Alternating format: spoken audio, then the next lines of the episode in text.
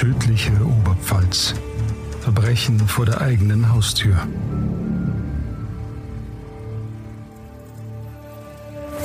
Ein Podcast von Oberpfalz Medien. Hallo und herzlich willkommen zu einer neuen Folge Tödliche Oberpfalz. Ich bin Maren Schönhofen und mir gegenüber sitzt Mareike Schwab. Hi. Hi Mareike, du hast mir einen neuen Fall mitgebracht.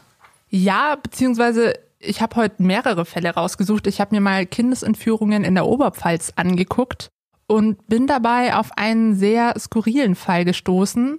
Und zwar findet der in Erlangen statt, beziehungsweise der Fall beginnt in Erlangen. Und zwar haben da am Donnerstagmittag im Osten von Erlangen zwei kleine Kinder gespielt. Die zweijährige Mathilda zusammen mit ihrem gleichaltrigen Freund Sebastian. Die haben zu Hause gespielt und irgendwann dachten sie sich, hm, hier ist ein bisschen langweilig, lass uns doch mal rausgehen. Also sind sie vor die Haustür gegangen.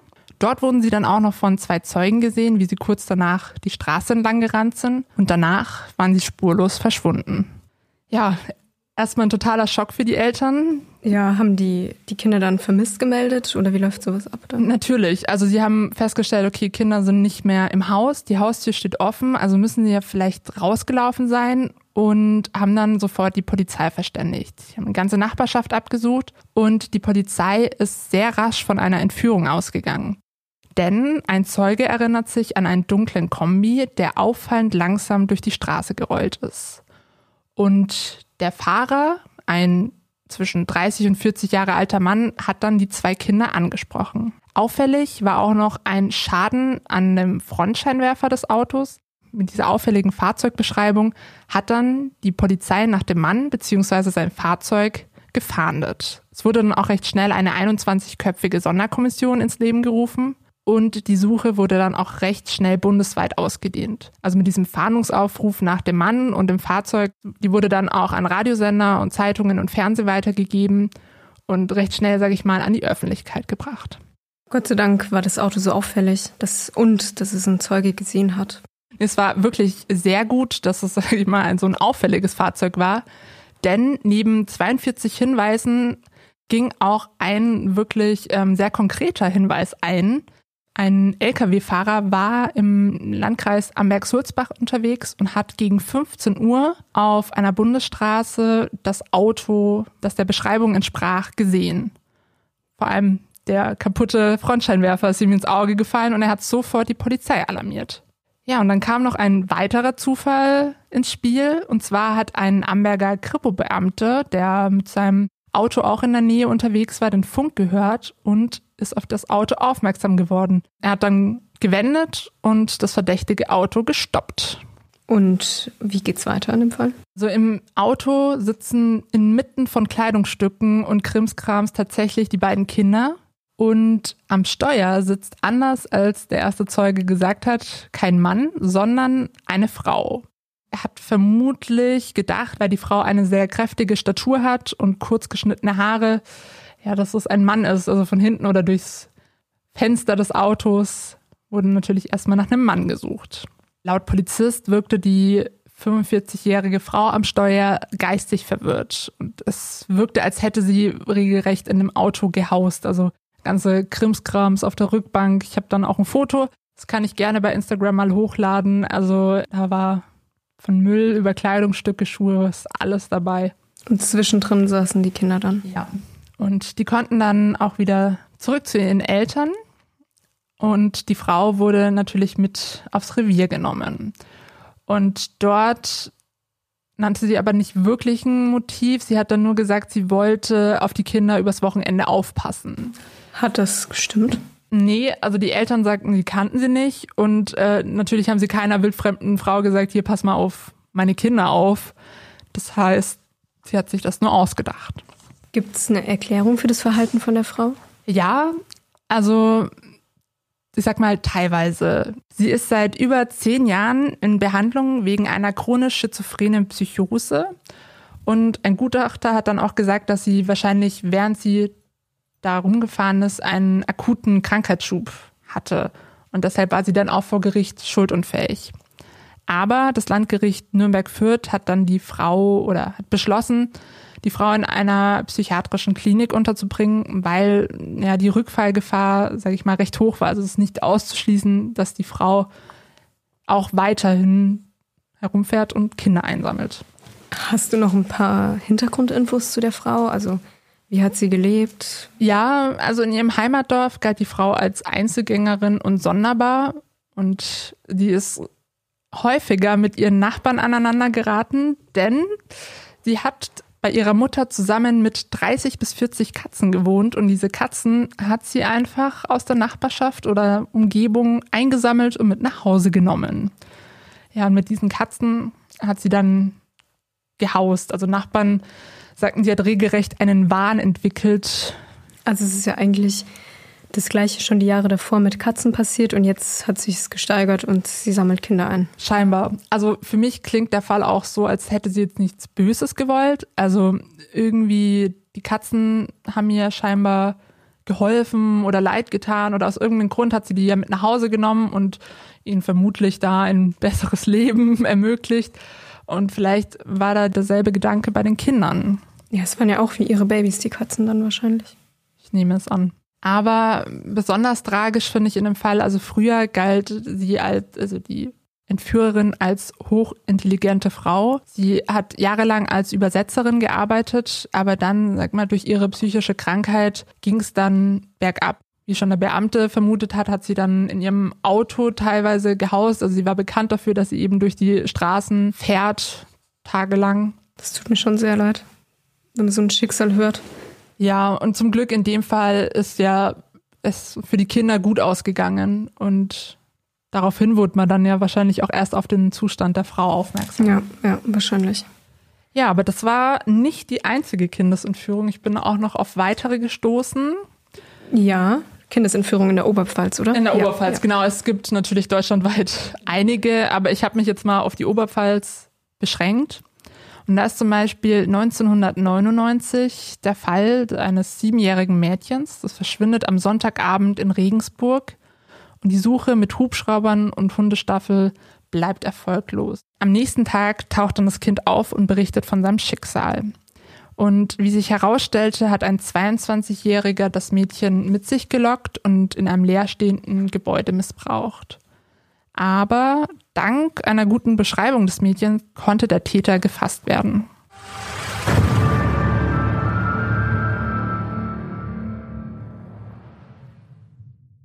Wir haben einen neuen Podcast bei den Oberpfalz Medien und ich bin der Host davon. Ich bin der Leon und in meinem Podcast Überholspur geht es um alles, was mit Autos, Campern, Oldtimern oder Mopeds zu tun hat. Wenn ihr mal eine Auszeit von der tödlichen Oberpfalz und all den Mordgeschichten braucht, dann hört doch mal rein.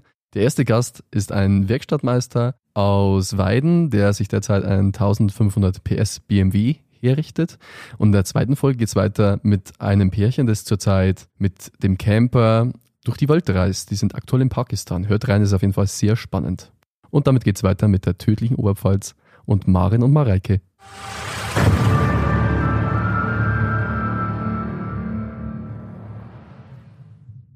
Ich hätte jetzt auch noch einen Fall dabei, der im Jahr 2000 stattgefunden hat. Den trage ich mal ein bisschen vor, oder? Gerne, erzähl. Okay. Eine maskierte Frau ist mit einer Pistole vor einer Haustür in, im Landkreis Kam gestanden und hat geklingelt. Daraufhin hat eine 34-jährige Mutter die Tür geöffnet, wobei sie ihre zweijährige Tochter Annika auf dem Arm trug.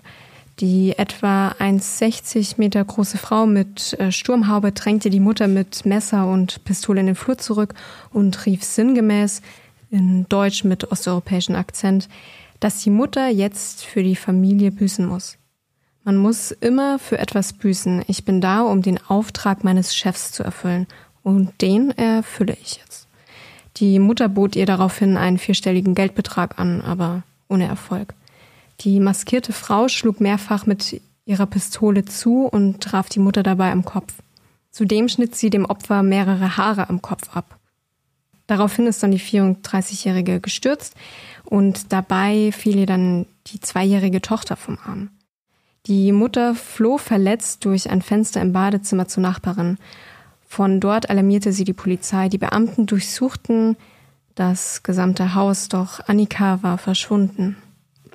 Zudem fehlte der Autoschlüssel zum eigenen Wagen. der auf die Firma ihres Mannes zugelassen war. Zeugen erkannten das Fahrzeug, als es etwa zwei Kilometer entfernt vom Tatort in einem Waldweg einbog. Am frühen Nachmittag entdeckten Beamte das verschlossene Fahrzeug im Wald, in dem Annika auf dem Beifahrersitz saß. Rund fünf Stunden nach der Entführung. Vom Schlüssel fehlte jedoch jede Spur, genau wie von der maskierten Frau. Die Polizei drückte die Fahrerscheibe ein und befreite das Mädchen aus dem Wagen. Die Zweijährige kam, genau wie ihre Mutter, zur Untersuchung ins Krankenhaus. Von der Täterin fehlte jede Spur. Bei der Motivsuche ermittelte die Polizei auch in Richtung Racheakt, also wegen der Aussage, die sie gegenüber der Mutter getätigt hat. Am Nachmittag desselben Tages wurde eine 52-jährige Frau aus demselben Landkreis festgenommen, später aber wieder auf freien Fuß gelassen. Sie habe ein einwandfreies Alibi. Die Festnahme geschah wohl auf einer vagen Vermutung der Mutter. Die Polizei geht davon aus, dass die Täterin mit der Familie in irgendeiner Weise in Verbindung steht oder stand. Annikas Oma konnte sich keinen Reim auf die Entführung machen. Wir haben doch mit niemandem Streit. Wenn sie kein Geld will, was hat sie denn dann mit dem Mädchen vor? Ja, auch ein sehr makaberer Fall. Also zum Glück mit gutem Ende auch in dem Fall. Aber stell dir vor, du öffnest die Tür und auf einmal steht da eine wildfremde, vermummte Frau mit einer Pistole, schlägt auf dich ein und schneidet dir dann auch noch Haare ab und sagt, du musst für was büßen.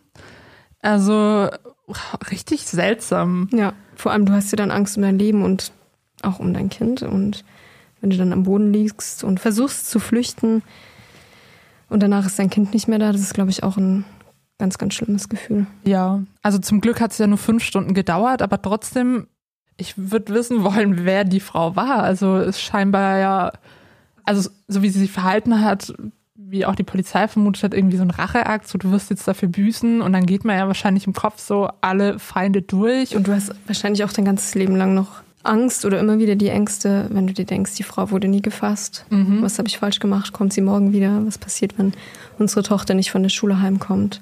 Solche Sachen. Also das stelle ich mir vor allem schlimm vor, wenn einmal sowas passiert, dass die, die Angst nie wieder weggeht. Definitiv. Was auch interessant ist, also wir haben jetzt in der Oberpfalz ein paar Fälle gefunden, bei denen die Elternteile oder zum Beispiel Vater oder Mutter kein Sorgerecht hatte und das Kind dann ins Ausle Ausland verschleppt hatte. Ja, das sind auch so Fälle, die, die häufen sich scheinbar. Also da gibt's, du wirst ja später noch ein paar Zahlen vorstellen, aber so dieses, sag ich mal, innerfamiliäre, dass da ähm, scheinbar der Konflikt so gelöst wird, dass man einfach mit den Kindern abhaut als Vater oder Mutter. Es scheint häufiger vorzukommen. Ja, also es ist keine Seltenheit. Ja. So wie sich das jetzt auch bei der Recherche angefühlt hat. Marin, du hast dir im Vorfeld mal angeschaut, ab wann eine Person als vermisst gilt. Was hast du denn dazu gefunden? Genau, also eine Person gilt laut dem Bundeskriminalamt als dann vermisst, wenn die Person nicht mehr in ihrem gewohnten Lebenskreis ist, also diesen verlassen hat und der derzeitige Aufenthalt unbekannt ist. Dabei ist auch noch wichtig, dass eine Gefahr für Leib und Leben angenommen werden kann, also Tötungsabsichten, Opfer einer Straftat, ein Unfall oder die Person ist hilflos.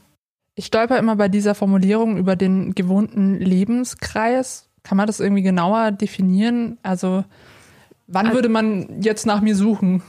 Also nach die würde man suchen, wenn du jetzt zum Beispiel nicht in der Arbeit wärst. Du bist, also in der heutigen Zeit ist man eigentlich auch immer erreichbar übers Handy. Mhm. Wenn du da nicht erreichbar bist, wenn keiner in deinem Umfeld weiß, okay, wo bist du, was ist passiert. Du bist zum Beispiel auf dem Weg in die Arbeit gewesen und dann einfach nicht mehr kein, nicht in der Arbeit angekommen. Lebenszeichen und, mehr. Ja. Okay. Und natürlich wird dann auch versucht, okay, ist sie erreichbar, was könnte noch sein und dann wird halt geschaut. Genau, und dann muss man aber auch unterscheiden, du bist jetzt erwachsen und bei Minderjährigen und Kindern ist das Ganze dann nochmal verstärkt. Im Tatort oder generell so in, bei Krimis im Fernsehen hört man ja immer so, jetzt müssen wir 24 Stunden abwarten und dann schauen wir mal, so nach dem Motto. Hast du dazu irgendwas gefunden, zu so einer Zeitspanne, sag ich mal?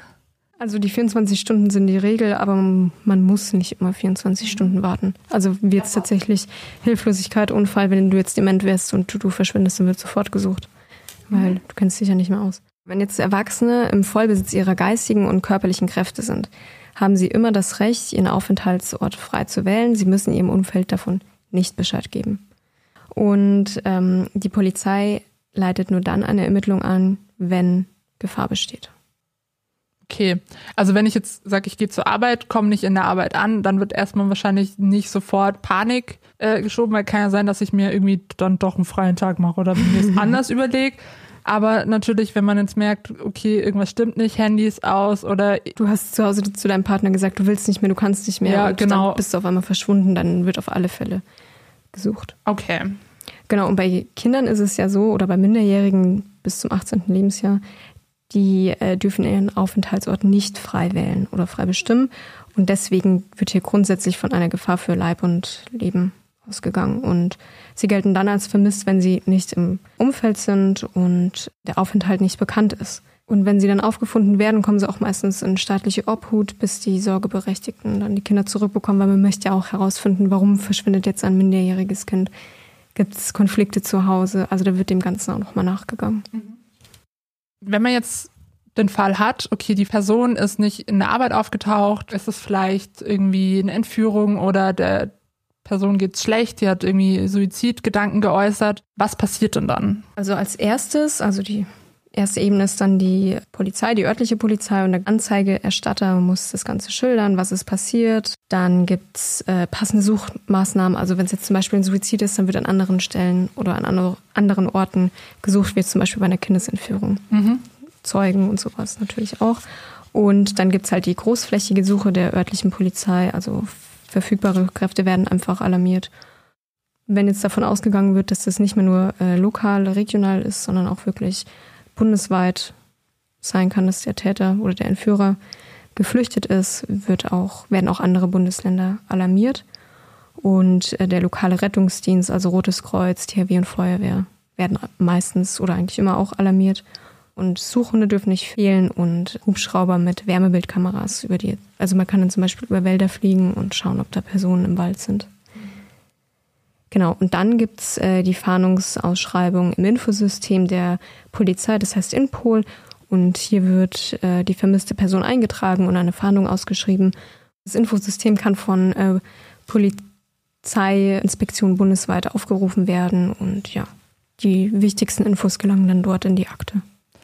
Jetzt kann es aber natürlich auch sein, wir hatten vorhin die Fälle besprochen, eventuell hat der Vater seine Kinder mit ins Ausland genommen, also Kindesentzug. Wie geht man dann vor, wenn es nicht mehr in Deutschland stattfindet, sondern, sage ich mal, auch weltweit? Wenn es um Fälle geht, die auch im Ausland stattfinden können oder die Kinder dann ins Ausland entführt wurden, dann ähm, ist es nicht mehr nur das Bundeskriminalamt, sondern auch Interpol ähm, und Sirene, das ist eine Dienststelle des Landes und die werden dann informiert. Die setzen sich dann trotzdem mit der zuständigen örtlichen Polizeidienststelle in Verbindung und versuchen Infos über den Fall, über die Familie, also alles Wichtige zu bekommen und dann wird äh, mithilfe der ausländischen Polizei gesucht. Jetzt hast du ja auch Zahlen gefunden. Wie viele Menschen werden denn in Deutschland vermisst? In Deutschland waren es am 01.01.2023 insgesamt rund 9.300 Fälle vermisster Personen. Also die wurden re registriert in dem Infosystem der Polizei, also dem Inpol. Genau, aber man muss auch dazu sagen, ähm, die Zahl enthält auch die Fälle, die innerhalb weniger Tage aufgeklärt wurden und gleichzeitig aber auch die Fälle, die schon mehrere Jahre vermisst sind. Also es vermischt sich alles. Und täglich werden jeweils etwa 200 bis 300 Fahndungen erfasst. Aber die gleiche Zahl wird auch täglich wieder aufgeklärt. Deutschlandweit 200 bis 300. Das hört sich jetzt für mich recht viel an. Ja, Also- also, da gehören dann wahrscheinlich auch, ähm, wie man es jetzt öfter mal mitbekommt oder auch ein Verwandter von mir, der ist dann halt ähm, in einem gewissen Alter, hat Demenz Mm, und okay. äh, flüchtet dann aus dem Pflegeheim. Wird dann aber auch gleich wieder gefunden. Es wird aber trotzdem alles in die Vermisstenakte aufgenommen. Wenn wir am Online-Desk arbeiten, da geben wir auch relativ schnell Vermisstmeldungen raus und da kommt es mindestens einmal die Woche, würde ich sagen, vor. Und natürlich gibt es dann auch Fälle, die dann schnell aufgeklärt werden, die gar nicht bei uns am Tisch landen, dass wir sagen müssen, okay, wir müssen das jetzt überall verbreiten. Genau. Und insgesamt oder rund 50 Prozent der vermissten Fälle erledigen sich auch wieder innerhalb der ersten Woche. Und bei der Monatsfrist gelten über 80 Prozent als erledigt. Also innerhalb eines Monats werden 80 Prozent der vermissten Fälle auch wieder aufgeklärt. Was ja eigentlich jetzt für mich als gute Quote so sie anhört. Ja, und die Anzahl der Personen, die länger als ein Jahr vermisst werden, liegt bei rund drei Prozent. Was auch äh, ein bisschen schockierend ist, finde ich, dass die Hälfte aller vermissten Kinder und Jugendliche sind. Also die, also die verschwinden dann natürlich auch ohne Entführung manchmal, weil es Probleme in der Schule gibt, Liebeskummer und solche Sachen. Hast du schon mal drüber nachgedacht, als Kind jetzt, wo ich jetzt das Stichwort hier Liebeskummer höre, so natürlich kennt man das auch so aus Teenie-Filmen, so eine Person läuft weg oder es wird alles zu viel, so ciao. Hast du schon mal so einen Gedanken gehabt? Nee, ich habe tatsächlich mal durch Zufall als Kind, das hätte ich auch nicht machen sollen, äh, bei Aktenzeichen XY mitgeschaut. Mhm. Ich weiß nicht, da war ich vielleicht elf, zwölf sowas. Und ich konnte nicht schlafen, habe mich dann noch dazugesetzt. Und ab dem Zeitpunkt hatte ich Angst vor Entführungen. Also bin ich, meine Mama hat zwar immer gesagt, so ja, wenn es klingelt, macht nicht auf, schaut erstmal und Lautsprecher, also mit der mhm. Anlage da, wo man mit der Person vor der Tür reden kann. Da habe ich mir immer nicht so viel Gedanken gemacht, aber nach Aktenzeichen XY wurde ich wirklich vorsichtiger. Also wenn dich einer auf der Straße angesprochen hätte, ob du mal einen echten süßen Hasen sehen möchtest oder ein paar Gummibärchen haben möchtest, wärst du vorbereitet gewesen. Ja, ich wäre sofort weggelaufen. Ich weiß nicht, was ich gemacht hätte. Also natürlich hieß es dann auch immer so, geh nicht mit fremden Leuten mit oder bei mir war jetzt auch nicht die, der Gedanke da, ich muss jetzt ausreißen. Aber ich glaube, sowas kann überall passieren. Ja, also das ist, das hat auch tatsächlich, da gibt es keine ähm, Zusammenhänge, die ich jetzt irgendwie gefunden hätte zwischen Haushalt und also wie wächst das Kind auf? Ist es ein bestimmtes Lebensumfeld? Bei uns die Fälle waren ja jetzt so ein bisschen mit Fokus auf Kindern. Gibt es da Zahlen oder was hast du dazu gefunden? Wie geht die Polizei mit vermissten Kindern um? Also wenn man jetzt von ver vermissten Kindern liest, dann ist natürlich die äh, öffentliche Aufmerksamkeit viel, viel größer. Und mhm. ähm, ja, es wird auch von einem hohen Gefährdungspotenzial für das eigene Kind dann ausgegangen, wenn man mal wieder so einen Fall in der Zeitung liest, in den Nachrichten, ist die Angst natürlich in der Gesellschaft wieder da. Hat man ja bei dir jetzt gemerkt, und, Aktenzeichen, wenn das dann doch mal Klein Maren sich das anschaut. Richtig Panik hier. Genau, die Polizei geht generell dann auch davon aus, dass wenn ein Kind verschwindet, dass immer eine Gefahr fürs Leben besteht. Gibt es denn konkrete Zahlen jetzt zu vermissten Kindern? Von 2018 bis 2022 schwankte die Zahl pro Jahr ähm, zwischen rund 14.500 und 18.100. In also, Deutschland. Also, genau, in Deutschland alles. Und im Jahr 2021 war es tatsächlich niedriger als 2019. Im Jahresverlauf 2022 waren insgesamt rund 16.600 Kinder vermisst oder wurden vermisst. Und durchschnittlich wurden in den vergangenen fünf Jahren rund 15.800 Kinder im Jahresverlauf als vermisst registriert. 15.800. Das klingt jetzt für mich aber auch wieder wie eine sehr hohe Zahl. Ja, ist also sehr hoch, aber die Aufklärungsquote liegt dabei bei 97 Prozent. Ah, okay, also sind das dann meistens eben, wie du schon gesagt hast, Kinder, die irgendwie aus Liebeskummer, schlechten Noten oder so mal genau. kurz, sage ich mal, verschwinden. Also vermisste Kinder gelten ja bis einschließlich 13 Jahre. Okay. Genau. Und die noch nicht geklärten Fälle beinhalten äh, Kindesentziehung und sogenannte unbegleitete Flüchtlingskinder, die aus ihren Unterbringungseinrichtungen abgängig sind oder halt Dauerausreißer. Also insgesamt ist auch festzuhalten, dass täglich zwar viele Kinder als vermisst gemeldet werden, jedoch der Anteil der Kinder, deren Verbleibe auch nach längerer Zeit nicht geklärt werden kann, sehr gering ist. Also drei Prozent. Okay, also die Zahlen wirken dann recht groß, aber eigentlich ist die Aufklärungsquote so gut, dass man sich da jetzt keine Sorgen machen muss. Nee, aber es ist natürlich tragisch, wenn man dann zu den drei Prozent fehlt. Das natürlich. Die Aufklärungsquote kann ja auch heißen, okay, tot gefunden. Kind, ja, das Kind nicht mehr lebend gefunden. Weil das jetzt bei uns ganz interessant war, das waren ja in dem Fall zwei Frauen, die Kinder entführt haben. Ich habe versucht zu recherchieren, warum äh, Frauen Täterin werden und da hat jetzt ein äh, forensischer Psychiater, also der Thomas Knecht, bei einer Schweizer Zeitung ein Interview gegeben. Und der hat geschrieben, wäre die Täterschaft männlich, so würde ich auf Lösegelderpressung tippen. Allerdings bevorzugen Erpresser ältere, pflegeleichtere Kinder. Und in unseren Fällen waren die Kinder ja jeweils zwei Jahre alt. Mhm. Würde also passen. Bei Frauen kommen andere Motive in Betracht, wie zum Beispiel Rache, wenn sie mit der leiblichen Mutter in einem Konflikt sind beispielsweise. Es gibt aber auch intrinsische Motivationen, das heißt, sie entführen es, um es zu haben. Sie wollen den Zustand des Mutterseins erleben, zumal dieser mit Glücksgefühlen einhergehen kann. Ein stärkerer, äh, ein starker und anhaltender Kinderwunsch, der nicht befriedigt werden kann, liefert dann den notwendigen Antrieb für dieses Gut, Also es ist gut organisiert, kann man da hinstellen, aber für dieses Vergehen. Andererseits muss ein gewisser Mangel an Empathie bestehen, sonst müsste sie realisieren, was dies für die leibliche Mutter bedeutet. Also auch hier, man hört ja immer, wenn, wenn Frauen morden, dann ist es ein emotionaler Mord und auch hier ist dann die Frau als Entführerin emotionaler, was ich jetzt hier so rauslese. Ja, also das hätte jetzt, also die Aussage von dem forensischen Psychiater oder die Analyse hätte ganz gut zu unseren Fällen gepasst. Die mhm. erklärt es ganz gut, warum, also man kann jetzt die Täterin heute nicht befragen, warum haben sie das gemacht, sondern es passt ganz gut und es erklärt auch irgendwie, warum manche Frauen so etwas tun. Zum Glück bei unseren heutigen Fällen, also die zwei großen, die wir vorgestellt haben, mit einem guten Ende für die Kinder auf jeden Fall. Ja, also die Zahlen, sag ich mal, die du jetzt hier vorgestellt hast, die lassen einmal kurz innehalten. Aber wie du schon gesagt hast, zum Glück gibt es ja dann eine recht gute Aufklärungsquote. Also die größeren Fälle bleiben natürlich auch im Gedächtnis hängen und auch die, die nie aufgeklärt werden. Aber man kann auch was die Zahlen jetzt hier belegen, äh, davon ausgehen, dass die Polizei ihr Bestes versucht und 97 Prozent der Fälle dann auch tatsächlich aufklärt. Ja, ich glaube, das ist ein gutes Schlusswort heute zum Glück nicht ganz so blutig. Wir werden euch trotzdem zu dem Fall noch ein paar Bilder bei Instagram hochladen. Folgt uns dort gerne. Ansonsten freuen wir uns immer über Feedback. Marin, ich bedanke mich. Ich bedanke mich auch. War schön, dich gesehen zu haben, dir gequatscht zu haben. Und ich würde sagen, bis zum nächsten Mal. Bis zum nächsten Mal. Ciao.